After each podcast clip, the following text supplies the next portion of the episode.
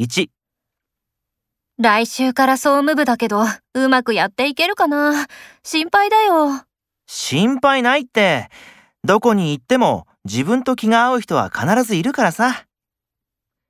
2、社長、最近は飲みにいらっしゃってないんですか高い店でお酒を飲んで、ホステスに心にもないことを言われても嬉しくなくなってね。